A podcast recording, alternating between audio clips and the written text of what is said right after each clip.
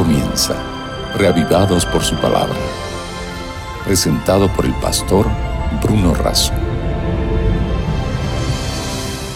Porque no solo de pan vive el hombre, sino de todo lo que sale de la boca de Dios. Y porque necesitamos de la palabra que sale de la boca de Dios para vivir, reavivados por su palabra, nos propone diariamente reflexionar sobre la escritura sagrada. Hoy nos dedicamos al capítulo 25 del segundo libro de Crónicas en nuestro plan continuado capítulo tras capítulo de la Escritura. Antes pidamos la bendición de Dios. Padre nuestro que estás en los cielos, bendícenos al meditar en tu palabra, que podamos hacerlo en tu compañía y presencia. Nada merecemos, pero te agradecemos, te pedimos todo en el nombre de Jesús. Amén capítulo 25, segundo, segunda de Crónicas. Estamos en el reinado de Amasías. Dice versículo 2 que él hizo lo recto ante los ojos de Jehová, aunque no de perfecto corazón. Recto pero no perfecto. Interesante definición, ¿no? Procuró hacerlo mejor, muchas veces hizo lo que estaba correcto, pero no fue perfecto. Uno puede decir, bueno, pero ¿y quién es perfecto? No? Ojalá todos pudiéramos ser rectos, aunque no alcancemos a ser perfectos. En el versículo 4, el versículo 3 dice que cuando fue confirmado en el reino, mató a los siervos que habían matado al rey su padre, pero no mató a los hijos, según lo que está escrito en la ley en el libro de Moisés, donde Jehová mandó diciendo, no morirán los padres por los hijos, ni los hijos por los padres, sino que cada uno morirá por su pecado. O sea que eh, él tuvo una actitud totalmente errónea en la matanza de aquellas personas, gravemente pecaminosa. Pero por el otro lado, detrás de este incidente hay una aplicación y es que no morirán los padres por los hijos ni los hijos por los padres, cada uno morirá por su pecado. Si hay una responsabilidad personal, individual, cada uno resuelve por sí mismo y cada uno paga por sí mismo. No, nosotros no llevamos los pecados de otros. Los hijos, según la Biblia, no nacen llevando el pecado de los padres. Si nosotros continuamos en la lectura, llegamos al versículo 9, Amasías pregunta al varón de Dios, ¿qué se hace con los cien talentos que he dado al ejército de Israel? Respondió el varón de Dios, Jehová puede darte mucho más que esto. Entonces Amasías apartó el ejército de la gente que había venido a unírsele de Efraín para que se fueran a sus casas. Eh, la bendición divina siempre es mayor de lo mayor y mejor que nosotros podamos hacer. Nadie que dé algo para Dios estará recibiendo menos de lo que ha dado. Dios siempre multiplica sus bendiciones muchísimo más allá de lo que nosotros hayamos podido dar, dar para Él. En el versículo 14 en adelante se nos habla de años malos se nos dice que al volver a Masías de la matanza de los edomitas, trajo también consigo los dioses de los hijos de Seir. Los tomó por dioses suyos, los adoró, les quemó incienso. Por eso entonces la justicia de Dios se hizo presente. ¿Por qué has buscado los dioses de una nación que no han podido librar a su pueblo de tus manos? El razonamiento. Dice, los dioses de esa nación no pudieron librarlas. Y tú has buscado a esos dioses en lugar de quedarte con el Dios que sí pudo con esas naciones y con esos dioses. ¿Por qué has buscado a los dioses de una nación que no han podido librar a su pueblo de tus manos? Mientras el profeta hablaba estas cosas, él lo interrumpió. ¿Acaso te han nombrado consejero del rey? déjate de eso o es que quieres que te maten.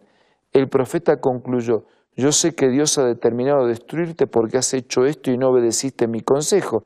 Pero Amasías, rey de Judá, dice el versículo 17, después de tomar consejo envió a decir a Joás, hijo de Joacás, hijo de Jehú, rey de Israel, ven y veamos cara a cara.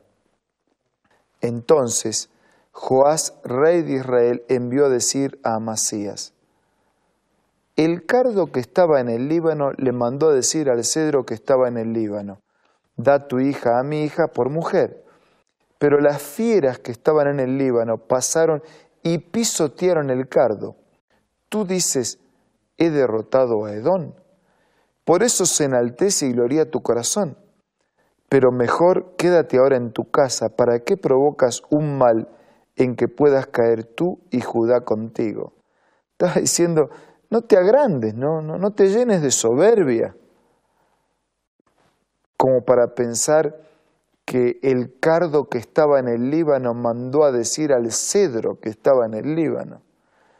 Simbólica, no figurada, poéticamente, está dando a entender que el cardo no podía contra el cedro. Pero Amasías no quiso escuchar. Y al final fue entregado en las manos de esos enemigos y de esos dioses que él había confiado en lugar de confiar en el verdadero Dios. Subió pues Joás, rey de Israel, y se vieron cara a cara, él y Amasías, rey de Judá, el rey y el rey. Y en la batalla de Bet Semes, Judá cayó delante de Israel y huyó cada uno a su casa. Qué, incidentes extraños estos y hasta difíciles de entender. ¿Hasta qué punto alguien llega en su violencia, en su maldad, en su línea descendente, en cometer atrocidades, cuando la primera atrocidad no fue la violencia, la matanza. La primera atrocidad que desencadenó todas las otras fue quedarse con los dioses de aquellos pueblos a quienes había vencido por el poder del verdadero Dios. Hasta cuesta entender, ¿no? Venció por el poder de Dios a esos pueblos y a esos dioses que no eran dioses. Y después desaloja a Dios y se queda con esos dioses. Otra vez la misma historia. Triste, lamentable. Y las consecuencias más lamentables todavía en la violencia, en las matanzas y en el horror. Amigos, ¿y qué de nosotros? ¿Dios o dioses? ¿Verdadero, único, soberano, trascendente Dios o dioses falsos producidos con nuestras manos, creados con nuestra imaginación? Usted puede decir, no, yo no tengo ninguna imagen, yo no tengo ninguna escultura, yo no, no, no tengo ningún Dios. Pero a lo mejor el dinero, a lo mejor el trabajo, a lo mejor vaya a saber qué cosas son dioses en su vida, porque mandan, porque gobiernan, porque actúan. Y no dejamos actuar, mandar y gobernar al verdadero Dios. En la oración de esta mañana, Juegues, jueguese con el verdadero Dios. Quédese con Él. Deje que Él mande, gobierne, dirige, dirija. Viva con Él. Dígaselo. Ahora es el momento.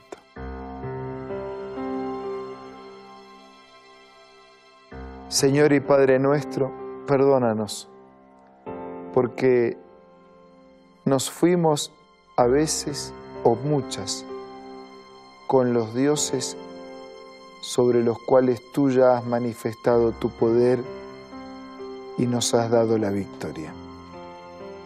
Ahora queremos estar contigo definitiva y permanentemente. Por favor, recíbenos y vivamos juntos. Te lo pido y agradezco en el nombre de Jesús. Amén. Muchas gracias por acompañarnos en este día. Nos reencontramos mañana para seguir siendo reavivados por su palabra. Esto fue Reavivados por su palabra, presentado por el pastor Bruno Razo.